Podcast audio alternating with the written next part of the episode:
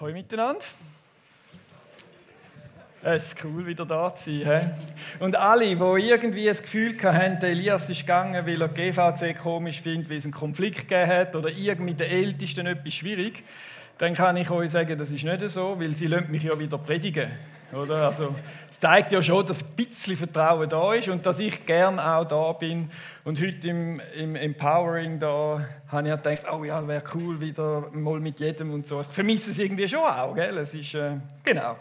Aber wir haben heute ja ganz ein anderes Thema. Wir haben den Daniel, wo wir miteinander durchgehen und ich nehme euch ein paar Geschichten aus meinem Leben mit, äh, wo der Daniel auch eine Rolle gespielt hat und so weiter. Und darum die ersten zwei Titel ist immer ich und. Zum Beispiel ich und das Ende der Welt. Da nehme ich euch gerade mal so gerade mit. Oder? Wir haben es ja das letzte Mal schon gehört, oder? wir sind alle miteinander in der gleichen Zeit und das ist eine herausfordernde Zeit ähm, weltbewegende Ereignisse sind passiert. Oder? Wir haben einen Angriffskrieg, wir haben Pandemie, wir haben Klimawärmung, wir haben Waldbrände, Überschwemmungen, gleichzeitig wechselt sich immer ab oder? und so weiter. Und wenn wir das so anschauen, dann merkst du dann immer, ja, das ist jetzt die Endzeit. Oder? Das ist die Endzeit. Und ich und die Endzeit, oder? Dafür interessiere ich mich eigentlich schon lange. Und ich habe ein paar Bücher gelesen, wo ich gerade zum Glauben gekommen bin. Weil dann war die Endzeit wirklich. Gewesen, oder? Und ich bin zum Glauben gekommen und dann war die Endzeit. Gewesen, oder? Und dann habe ich den Fruchtenbaum gelesen. Das ist so ein dicker Schunken. Und das ist der Beste, finde ich, wo über je über die Weltprophetie geschrieben hat. Das heißt Handbuch biblischer Weltprophetie und so. Und wisst ihr warum? Nicht unbedingt auf die Schlüsse, die noch kommt, oder? Sondern die ersten 100 Seiten von dem Buch beschreibt er, wenn er die Bibel ausleitet, dass er auf das Resultat kommt, wo er dann eben nachher schreibt. Da gibt zehn Punkte auf. Oder? Wenn eine Bibelstelle ist, dann behandle ich sie zuerst so, dann so. Wenn nicht, dann das nicht geht, dann tue ich sie wieder so. Also er hat genaue Regeln, wenn er mit der Bibel umgeht. Und wenn er die genau bei jeder Stelle befolgt, kommt er zu dem Ergebnis, was er nachher geschrieben hat. Und ich finde, das ist fair. Versteht ihr? Ich habe dann andere Bücher gelesen, dünnere, viel reisserische, oder? Dann hat es geheißen, ja, also wir lesen hier in der Offenbarung von diesen Skorpion, wo die Macht ist, Menschen zu quälen. Das sind Kampfhelikopter, ich sage euch, das ist so, oder? Da habe ich auch so Bücher gelesen. Einfach, dass ihr merkt, oder? Der Daniel verleitet mit der Offenbarung zusammen und anderen, äh, sagen wir jetzt so fantasievoll geschriebenen Texten, für diese Zeit auszulegen und vielleicht für einen Fahrplan zu machen. Und ich will überhaupt nichts gegen die Theologen sagen, die sich da damit äh, beschäftigen. Der Roger Lieb ist auch so einer und der ist jetzt ein sensationell gescheiter Mann und ein, ein guter Theologe. Da kannst du nicht jetzt einfach sagen, ja, die sind alle, oder? Aber ist das wirklich der Inhalt jetzt vom Buch Daniel oder von der Offenbarung? Dass man so Endzeit-Fahrpläne schmiedet, oder? Und dann vielleicht auch Panik machen und dann, hu, oder, das äh, ist ganz schwierig und jetzt müssen wir, und ich bin genau in so eine Zeit reingekommen, oder, wo die Bücher aufgekommen sind und jetzt ist dann das Letzte los und so. Und ich muss euch wirklich sagen, wenn es nach dem gächte, wo ich auf die Welt, äh, nicht auf die Welt, zum Glauben, also auch irgendwie zum Glauben gekommen bin, neues Leben bekommen, dann müsste eigentlich der dritte Tempel schon 30 Jahre stehen. Oder? Und das müsste der Antichrist mindestens so 20 Jahre regieren. Und die Welt ist sicher schon seit 15 Jahren untergegangen. Versteht ihr? Das klingt jetzt so, eben, es ist so, es ist nicht zum Lachen und gleich ist es lustig, oder? Ich habe mich dann irgendwann gedacht, du, das ist langweilig. Ich befasse mich mit etwas anderem. Irgendetwas muss doch daraus rauskommen, aus dem, oder? Und dann das eine, was ich erlebt habe, wo ich mit jemandem geredet habe, gesagt, hey, wir müssen doch etwas machen, Klimaerwärmung und so. Dann sagt er mir ins Gesicht hinein, ja weißt, es ist eh Endzeit. Ich muss ja gar nichts mehr machen, geht eh alles zugrunde. Und merken wir, wenn wir einen Fahrplan nehmen, dann führt das ja so ein bisschen auch ins Nichtstun rein. Ist ja eh alles vorherbestimmt. Ich kann ja eh nichts mehr machen, dann kommt er dann oder das oder das. Und dann ist, muss ich ja eigentlich, oder? Und das andere, was ich auch erlebt habe, wo ich auch schon dabei war, ist, es treibt mich extrem an, oder? Mit mega aggressiv den Leuten sagen, dass jetzt Endzeit ist, oder? Und das hilft ja sehr fest, wenn sie nicht die Liebe spüren oder das, was ich sage, sondern eben, wow, Mann, ist es. Oder? So, ein bisschen meine Geschichte, ich und dann Zeit. Oder? Ich habe mich dann zu etwas anderem hingewendet. Ich und die Hoffnung am Ende der Welt. Das ist mein nächster Titel. Mittendrin in dieser herausfordernden Zeit, in dieser eben Fahrplan, vielleicht könnte man ja sagen, Endzeit, wenn es denn, in dieser Zeit, sagen wir es mal so, he? Hey, ich habe einen neuen Job angefangen in Meilenstein. Gute Sache. Meine grösste Herausforderung in dieser schwierigen Zeit, ich meine, sorry, der Lockdown, das war für uns gut. Gewesen. Miriam war daheim, Homeoffice. Seit dem Lockdown hat sie zwei Homeoffice-Tage. Ich habe es mit dem Joni gut im Büro, oder? immer schön mit Masken, wie es gehört und so. Aber eigentlich war es gar nicht so schlimm. Gewesen. Die ganze Zeit, für mich persönlich. Und vielleicht bist du auch jemand, der drin ist und sagt, so schlimm ist es jetzt nicht für mich. Also es gibt noch schlimmere Zeiten und zu denen kommen wir noch.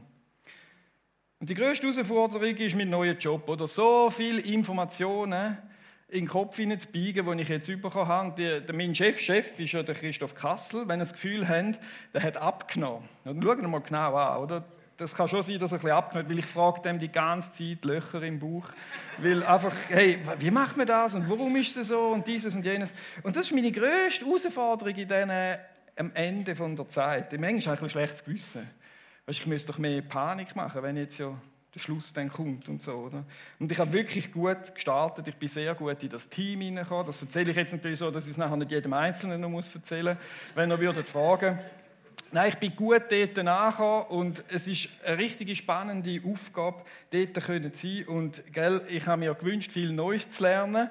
Und das habe ich meiner Frau auch gesagt. Wenn ich dann einmal heimkomme, sagt sie, nein, so viel Neues. Und dann sagt sie, ja, hast du ja, hast ja selber wollen, oder? Du hast gesagt. Oder? Also von dem her, ich bin voll jetzt so fast auf den Tag äh, einen Monat dort geschafft und schon das erste Mal Lohn bekommen. So. Das klappt auch. Ich bin wirklich happy. Bin wirklich happy, oder? Und das ist so, gell, eben, wir leben ja in, ah, in dieser Zeit, in dieser schwierigen Zeit, wo wir eben schnell können sagen Endzeit. Und trotzdem gehe ich meinen Weg dort rein. Ich habe mich anders entschieden, als mich da fokussieren auf das, was jetzt noch könnte sein oder nicht könnte sein. Ich habe mich entschieden, den Weg von der Hoffnung zu gehen. Und mein Leben zu investieren in Menschen, die keine Hoffnung haben.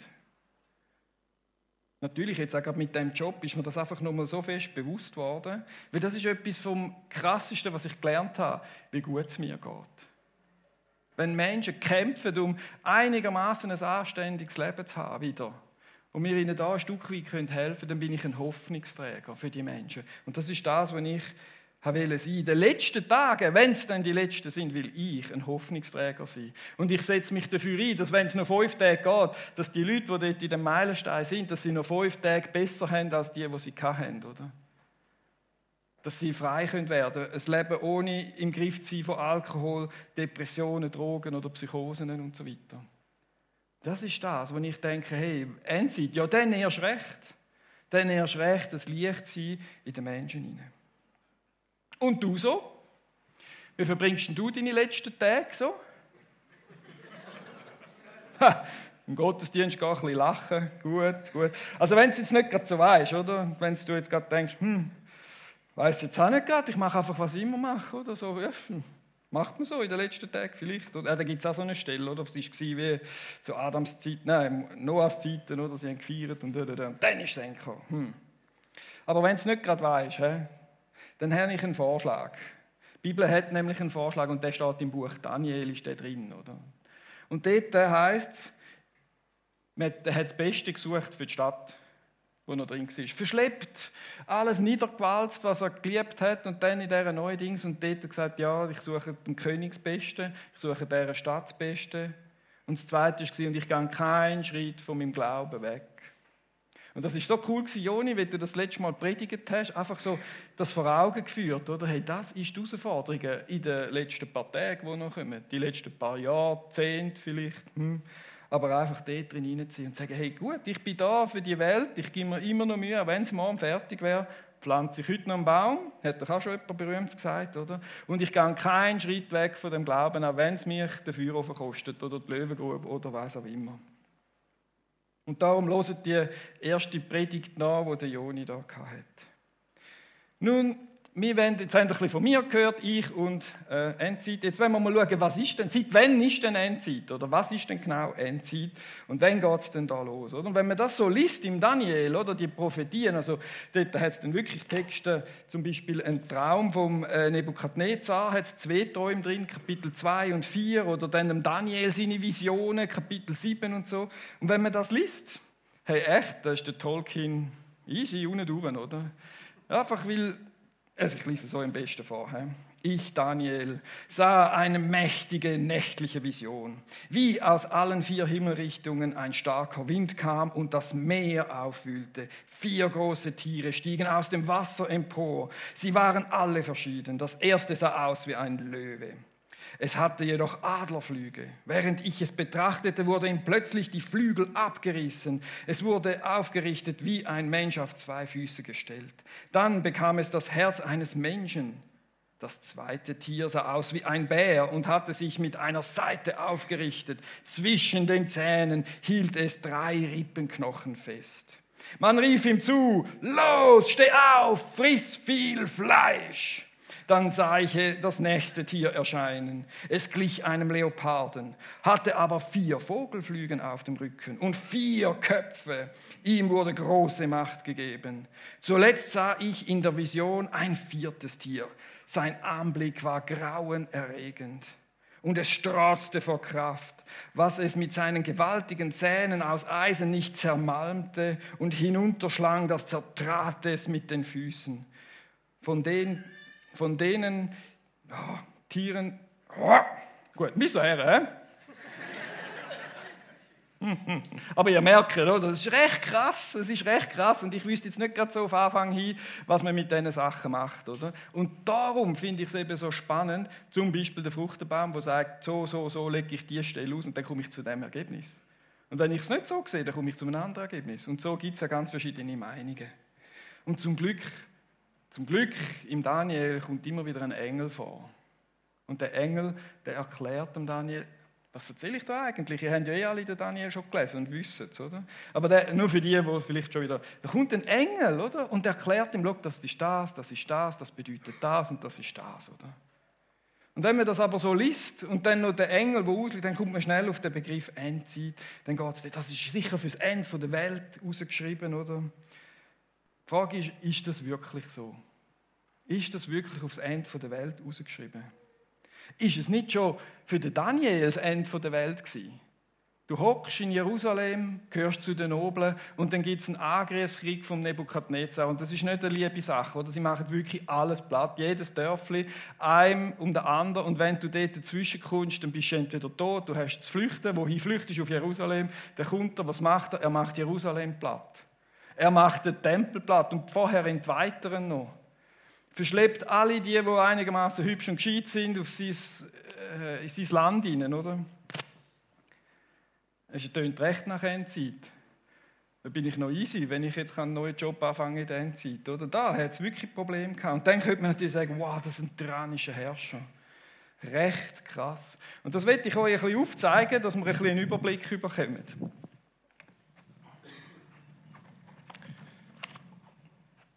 So. Oder wir haben hier den Daniel. Oder verschleppt. Und alles zerstört. He? Gut. Ist, vielleicht könnte es echt sein, dass der Text für den Daniel geschrieben war, für die Zeit dort. Hm. Oder dann gehen wir mal weiter. 70 nach Christus. Das haben wir da. Da haben wir das römische Reich.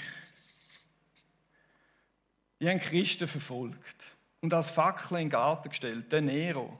Der Nero hat sich als Gott verehren lassen und der nächste Kaiser auch, oder? Also.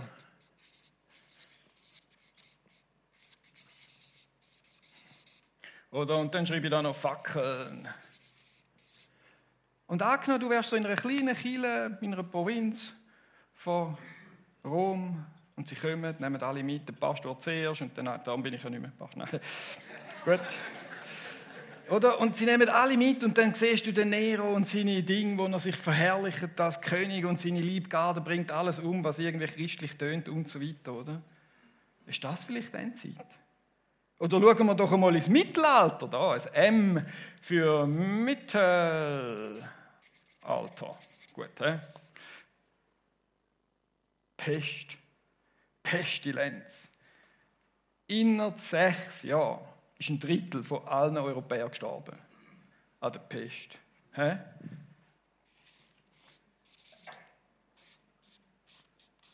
Ganz viele Kreuzli. Sie haben nicht mehr gewusst, wohin mit diesen Kreuzli. Und das nicht noch genug.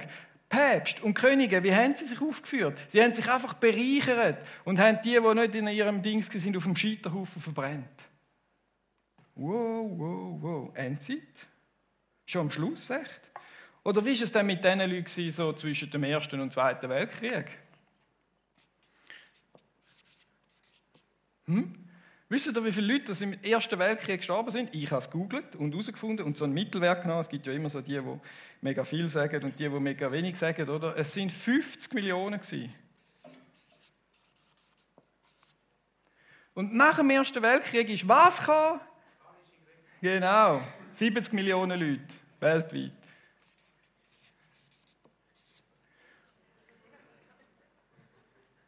Mio. Hey, und dann? 20 Jahre ein erholen und dann ist der Zweite Weltkrieg. Merkt ihr? Es gibt viele sogenannte letzte Tage oder die Leute, die da sind oder da oder da oder da, die hätten alle gesagt, ich bin in den letzten Tagen. Und Forscher haben so ein Stück weit das ein bisschen nachgeschaut und denkt, hey, eigentlich hat jede Generation das Gefühl, sie sei die letzte. Und da gibt es so ein Ding so, warum sind wir so pessimistisch, oder? Du könntest ja denken, wir sind die Besten, wir sind die, nächste, die erste Generation, wo es wirklich dann weitergeht und so. Hm. Jetzt, äh, als GVC, glauben mir, dass wir eigentlich schon in der Endzeit leben und dass die Endzeit seit 2200 Jahren ist dass Jesus Christus mit seinem ersten Kommen, mit seinem ersten Aufbau von, oder mit der Gründung von seinem neuen Reich, und ich meine, das wisst ihr jetzt, was das bedeutet. Wir haben, wir haben das Vater Unser durchgenommen, wir haben Seligpreisungen durchgenommen und all diese Sachen. Dort ist ja der Grundstock, wo er sagt, das ist mein Reich und so wird es sein und es wird alles überdauern. Und das ist der Anfang der Endzeit. Und die geht so lang, bis Jesus wiederkommt. Bis er kommt und sagt, so und jetzt vollende ich das Reich. Das Reich vom Licht, das Reich von der Liebe werde ich jetzt vollenden. Und ich werde regieren und alles andere, alle anderen Reich, so tyrannisch, so bösartig, so schlimm, wie sie sind, wird zerbrechen. Denen ist es Ende gesetzt. Und wir haben das da so im Apostelgeschichte, wo das ein bisschen anschaut, Apostel 2,16. Hier erfüllt sich, was Gott durch den Propheten Joel vorausgesagt hat. Bei ihm heißt es, in den letzten Tagen spricht Gott, will ich den Menschen mit meinem Geist erfüllen. Meine Söhne und Töchter werden aus göttlichen Eingebungen reden. Eure jungen Männer werden Visionen haben und die alten bedeutungsvolle Träume. Ich bin nicht mehr jung, auch nicht mehr alt, hm, Pech gehabt. Aber wir merken, da ist genau der Punkt, oder, wo es angefangen hat. Das hat sich erfüllt, da ist der Heilige Geist ausgefüllt worden. Das ist Apostelgeschichte 2, he? Ausgüssig Heiliger Geist. Pfingsten. Ab da ist Endzeit. Und am Daniel seine Visionen sind Visionen von der Hoffnung und nicht vom Fahrplan. Das sind Apokalypse, Apokalypse psychische Text. Entschuldigung, ich habe es geübt und eigentlich kann ich es, aber jetzt gerade das Lampenfieber vielleicht, oder? Und wir finden die Texte in der Offenbarung, in verschiedenen ähm, Hesekiel, Jeremia, Jesaja, in verschiedenen Büchern auch sonst, oder? Und das bedeutet Enthüllung. Und es enthüllt uns etwas. Jetzt äh, gibt es zwei Möglichkeiten. Tut sie uns etwas enthüllen, wo wir können sagen, aha, das riecht, zack, das riecht, zack, das riecht. Oder enthüllt sie uns etwas anderes, wo vielleicht im Unsichtbaren passiert, wo ein Hinblick ist auf etwas ganz etwas anderes, als einfach, dass ich kann sagen, am 21.03.2000 und sowieso kommt dann das, oder? Und wenn man die Texte aneinander hebt und, und miteinander vergleicht, dann merkt man, all diese Texte enden oder haben die Hoffnung drin haben die Hoffnung drin, dass eben das nicht ein Fahrplan ist, sondern der Sinn davon ist, dass man sagt, hey, all die Reich, so brutal und bösartig, dass sie sind, sie werden vergehen. Und mein Reich, also das Reich von Jesus Christus, das er aufgebaut hat, mit äh, ab Pfingsten dort der Anfang ist, das wird alles überdauern. Das ist eine coole Nachricht. Und dort sind sich nämlich auch all die Texte, wo man so schnell und gerne einen Fahrplan macht, überein. Das sind Texte von der Hoffnung, wo man sieht. Und äh, ein Bibel, es gibt zwei Bibellehrer, die ich wirklich bewundere. Und der eine, das war mein Bibellehrer im Beatenberg.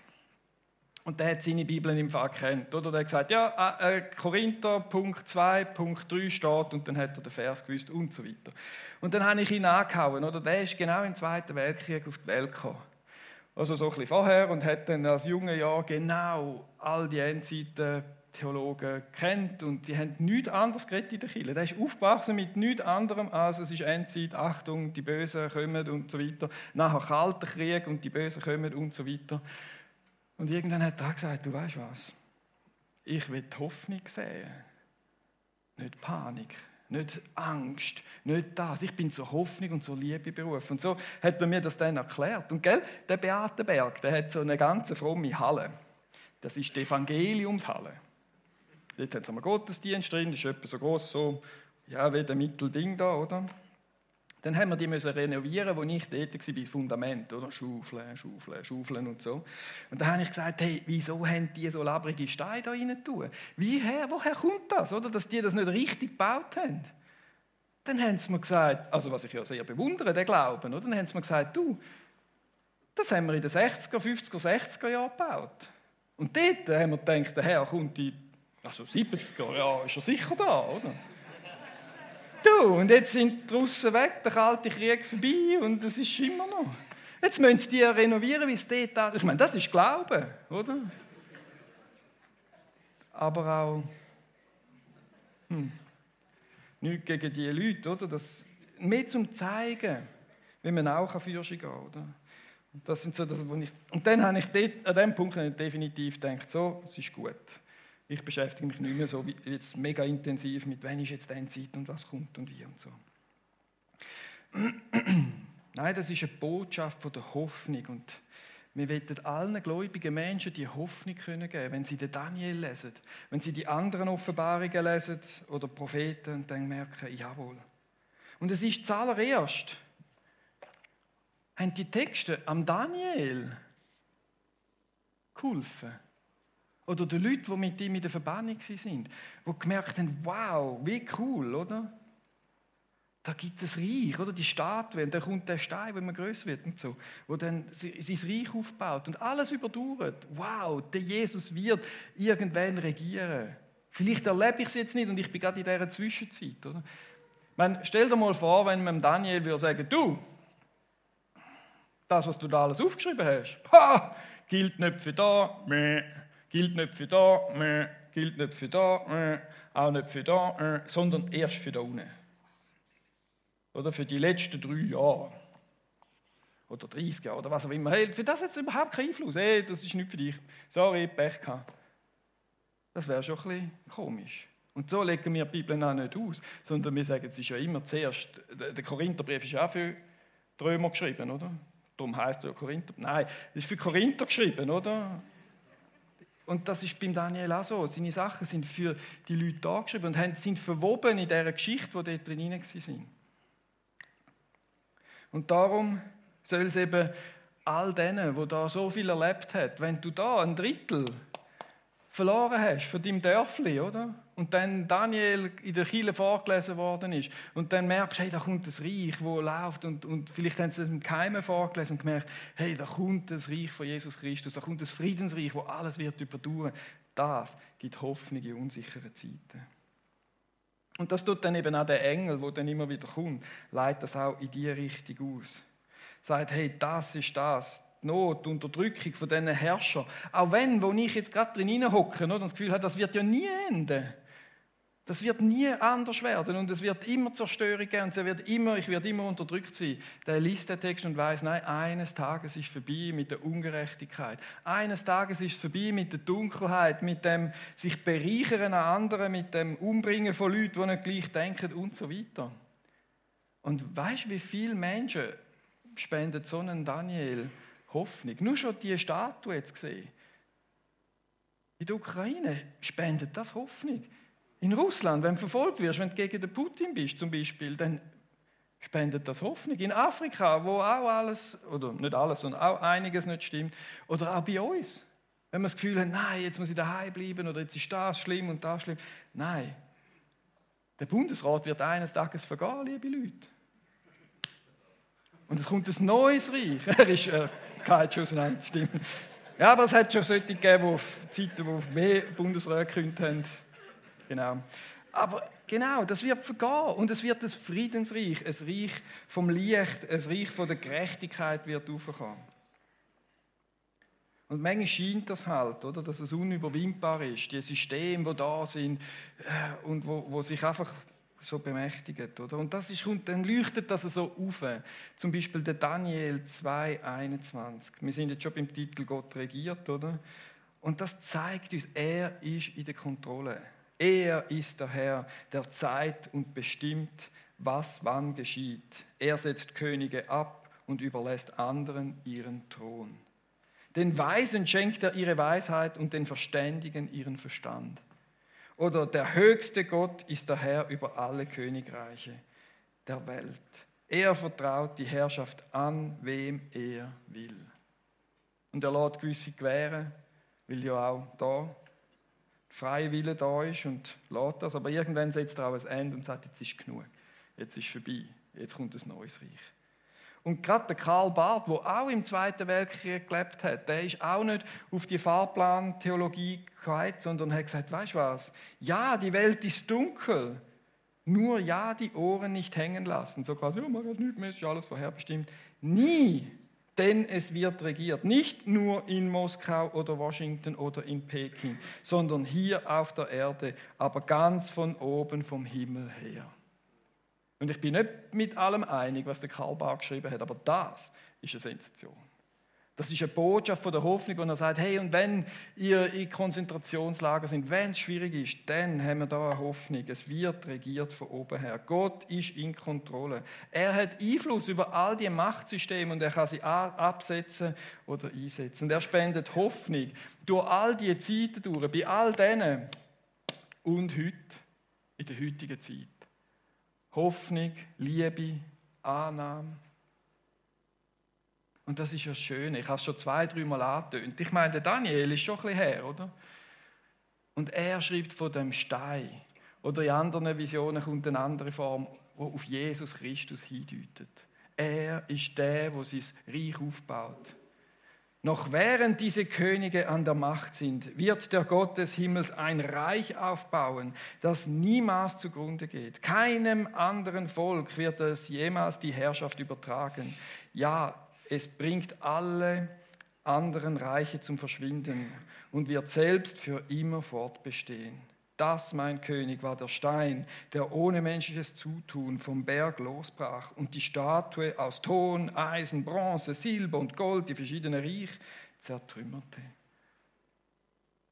Doch ich sah noch mehr in meiner Vision. Mit den Wolken des Himmels kam einer, der aussah wie ein Menschensohn. Dann führte ihn man führte ihn zu dem, der von alters her ist. Und dieser verlieh ihm Macht, Ehre und königliche Würde. Die Menschen aller Länder, Völker und Sprachen dienten ihm für immer und ewig. Wird er herrschen. Sein Reich wird niemals zerstört. Das ist Hoffnung. Für dich, für mich. Hoffnung in schwierigen Umständen findet mir in Jesus Christus. Und auch das zählt da drin hinein. Hm. Und wenn wir in schwierige Zeiten hineinkommen, dann ist es deine Entscheidung, ob du die Füße stillhebst, denkst du, es muss ja so kommen. Oder ob du sagst, weißt du was, ich bin ein Hoffnungsträger. Dort, wo ich arbeite, ist Reich von Jesus Christus. Ist das Reich vom Licht, ist das Reich von der Gerechtigkeit. Und um mich herum, dort, wo ich bin, ob Banker oder Hausfrau oder was auch immer, dort bin ich dran, an diesem Reich weiterzubauen. Du gehörst zu dem Reich, du hast dich entschieden, darfst drin hineinkommen. Aber ich will Hoffnung, Liebe, Gerechtigkeit an dem Ort, wo ich bin, bringen. Bei mir und mich herum sollen Menschen eine zweite Chance bekommen. So wie Jesus das gemacht hat. Jesus hat in so einem bösen Reich drin gelebt. Im römischen Reich. Wo nicht alles gut war, sondern sein Volk ist unterdrückt worden. Und genau dort, genau in so einer schlimmen Zeit, hat er sein Reich angefangen aufzubauen. Und nicht politisch, sondern er hat gesagt, ein neues Reich. Und dann haben wir die Bergpredigt und er hat dort angefangen. Tja, und jetzt fange ich wieder an. Und du so? Wie wäre es mit dem Vorschlag von Daniel, dass er so auszulegen, dass wir als Hoffnungsträger in die Welt hineingehen? Schlagen wir da ein? Einfach im Stillen, wo du gerade bist, ein Teil von dem Reich von Jesus Christus zu sein. Und im Stillen Liebe leben. Im Stillen Hoffnung geben. Jedem gegenüber. Freund oder Find. Ich habe mich entschlossen, ein Hoffnungsträger zu sein. Ich will das machen. Ich will in diese Richtung gehen. Ich tue mich nicht mehr in Spekulationen hinein begeben. Ich will, dass dort, wo ich bin, das ist jetzt zur Zeit gerade der Meilenstein oder zur Zeit gerade jetzt an der Bühne, ein Aussenposten ist vom Reich Gottes. Und ich dazugehöre. Und ich will das vergrößern und erweitern. Und egal, eben, ob du Banker bist oder daheim als Hausfrau oder Gärtner oder was auch immer wir da unter uns haben, oder? Machen wir das. Lassen wir uns da rufen. In einer Zeit, die schwierig ist, wo wir ja gehört haben mit Krieg und Klima und all das, aber in dieser Zeit den Kopf nicht hängen lassen und die, das dem Reich von der Hoffnung dienen und weiterzugeben und so den Menschen Hoffnung zu spenden, wo wir uns herum sind. Da bist du herzlich eingeladen. Wir Hoffnungsspender sein können. Du kannst ein Hoffnungsspender sein. Ja, und dann verlieren wir halt unseren Luxus. Können uns Benzin nicht mehr leisten und kommen alle mit dem Velo. Ich müsste dann zuerst eins kaufen, weil Strom kann man ja dann auch nicht mehr leisten. Aber die Hoffnung, die Hoffnung auf das Reich Gottes, wo eines Tages wird aufgebaut werden, wo alles überdauern wird, das verliere ich nicht. Nie. Weil ich bin versiegelt durch den Heiligen Geist und kann dazugehören zu dem Reich. Amen. Jesus, ich danke dir, dass jedes von deinen Büchern in der Bibel Hoffnung spenden kann. Und Hoffnung spendet. Und ich danke dir für die vielen Menschen, die in Not schon waren, die wir heute auch ein bisschen gesehen haben in diesen verschiedenen Zeitaltern und du dort Hoffnung gespendet hast. Ich danke dir für das. Und ich danke dir, dass du Hoffnung spenden wirst, auch in der heutigen Zeit dass wir uns auf dich verlassen können, egal wie es zittert und rüttelt und tut mit unserem politischen System oder auch sonst, wo wir gerade drinstehen, in Konflikt oder Streit, was schwierige Tage sind. Danke, dass du da drin Hoffnung bringst, bis in jedes Leben hinein.